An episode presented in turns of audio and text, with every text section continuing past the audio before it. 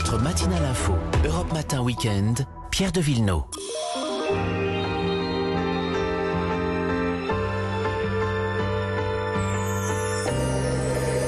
C'est une habitude qu'on a prise le samedi matin, partir en balade avec Olivier Pouls. Bonjour Olivier. Bonjour tout le monde. Et Vanessa Zaza. Bonjour Vanessa. Bonjour à tous. Alors on rêve de dépasser le kilomètre autorisé, on va rêver, préparer nos prochains week-ends déconfinés tout en découvrant les pépites de toutes nos régions. Exactement. Côté euh, gastronomie avec Olivier. Et oui, puis, moi, on peut, on peut même rester à l'intérieur. Il n'y a ouais, pas besoin d'aller un kilomètre. venir chez nous dans notre Ouais, cuisine. directement. Et puis moi, je vais vous faire découvrir un petit peu le patrimoine naturel, le patrimoine boîtier. On va, on va là se plonger en Bretagne. On va dans le Morbihan. On est entre Vannes et Lorient, en baie de Quiberon. Près de Carnac, un petit bout du monde, un dépaysement total, seul, face à la nature. Cette carte postale, je vous la porte sur un plateau. Vous savez pas moi, c'est Laurence Roger de l'Office de la baie de Quiberon. C'est un petit îlot où on a une, une jolie maison avec des volets bleus, euh, la maison de Niche-Targuer, qu'on a envie de, de photographier, de peindre. Voilà, donc cette maison a été construite au, au 19e siècle et en fait c'était une maison euh, qui hébergeait le, le gardien des parcs ostréicoles. C'est l'évasion garantie avec une vue pareille. Est-ce que vous, vous la voyez ou pas mais, cette mais image bien sûr, on l'a vu placardé sur les murs du métro. C'est Ouais. c'est où, c'est où précisément? Et en fait, c'est tout monde a recherché cette maison parce que les gens voulaient ou la louer ou l'acheter. Euh, c'est sur la Ria d'Etel. C'est une rivière qui euh, forme une petite mer, une petite baie, euh, 22 km carrés. Mais c'est parsemé d'îlots de presqu'îles. Euh, c'est une invitation à la rêverie. Il y a aussi juste à côté l'îlot de Saint-Cadeau. Là, on est dans la carte postale bretonne. On a l'église romane, on a les petites maisons de pêcheurs et puis évidemment des légendes. Euh, il y a un pont qui relie ce petit îlot à un continent. Un pont qui a une légende incroyable que tout le monde connaît euh, parce qu'on n'arrivait pas à le monter, ce pont à Mhm. cause des marées. Et en fait, Sankado a trouvé la solution. Il a passé un pacte avec le diable. Il fallait qu'il le construise en une nuit en échange d'une âme. Et Sankado a été malin. Le lendemain matin, il a fait passer une âme, mais c'était celle d'un chat noir. Des- Voilà. des- c'est bien joué. Des légendes. Il y a, il y a aussi des, des traces de l'histoire hein, dans, dans ce coin du Morbihan. Des, des chouans. Exactement, des chouans. mais C'est là, euh, surtout dans la Ria d'Etel, qui venait euh, échapper aux républicains. Euh, évidemment, il y avait des méandres des îlots. Et il y a entre autres le chemin de Cadoudal que vous devez faire. Cadoudal, c'était le chef de l'armée catholique et royale. Et il y avait Sakash. On voit encore le talus avec de grandes pierres de taille. Et puis, si vous avez envie de remonter dans le temps, euh, il y a aussi des sites mégalithiques. Oui, il y a celui de Carnac hein, qui est pas loin, je crois. Alors, Et il y en a d'autres. Et il y en a d'autres. Il y en a deux autres. Alors eux, ils sont beaucoup plus beaux, je trouve, parce qu'ils sont entre mer et lande.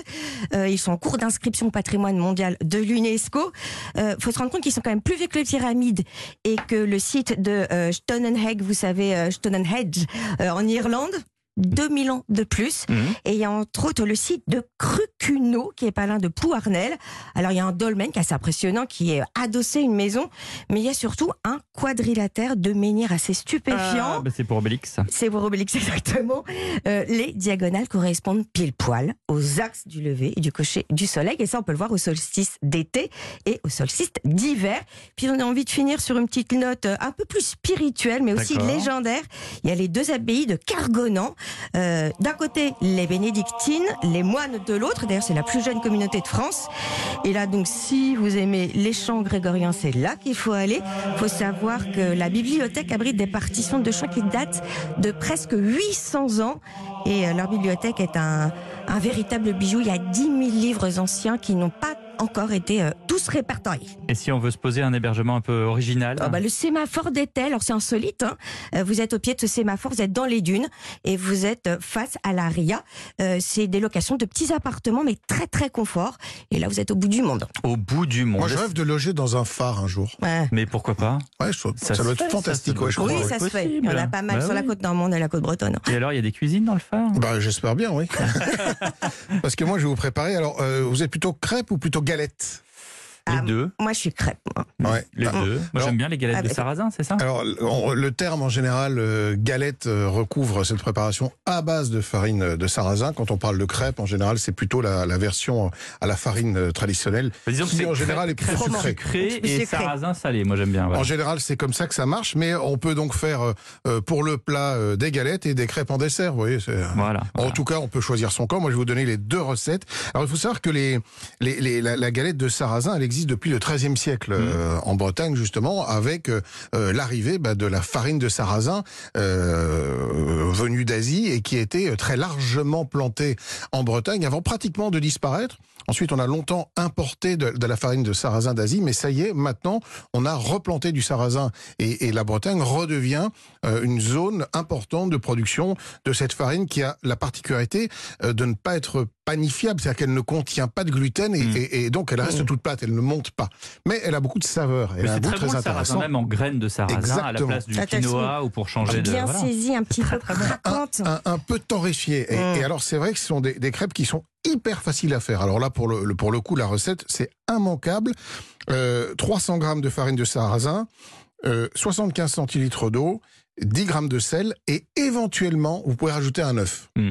Ce qui va lui donner un côté un petit peu plus onctueux, un peu, moins, un peu moins dentelle, un peu moins craquant peut-être. Mhm. C'est une option. Euh, Vous savez, là-bas, il y a autant de recettes de crêpes que de clochers de village, dit-on. Donc autant vous dire qu'il y a le choix. Et moi, j'aime bien. Alors, vous savez, il y a. euh, Je sais pas si vous êtes allé à Rennes. Il y a l'emblème de Rennes, c'est c'est la galette saucisse. D'accord.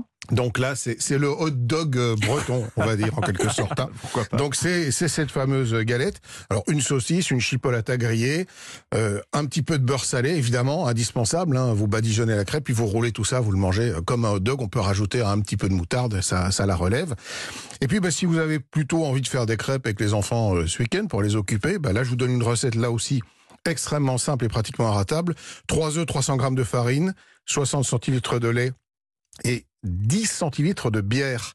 La bière, euh, ouais, un tout petit peu, la bière, c'est ce qui va permettre à la crêpe de bien monter. Puis vous rajoutez du sucre, mais ça c'est optionnel. Et Merci. du beurre salé. Bah oui. Oui, évidemment. Et de la confiture. Caramel au beurre salé. Et plein de choses, bah oui, mais il faut mettre ça sur les crêpes parce que sinon les crêpes toutes seules c'est pas bon. Oui, non, je suis d'accord. Merci Olivier Pouls et merci à Vanessa Zaza. On se retrouve demain. À demain.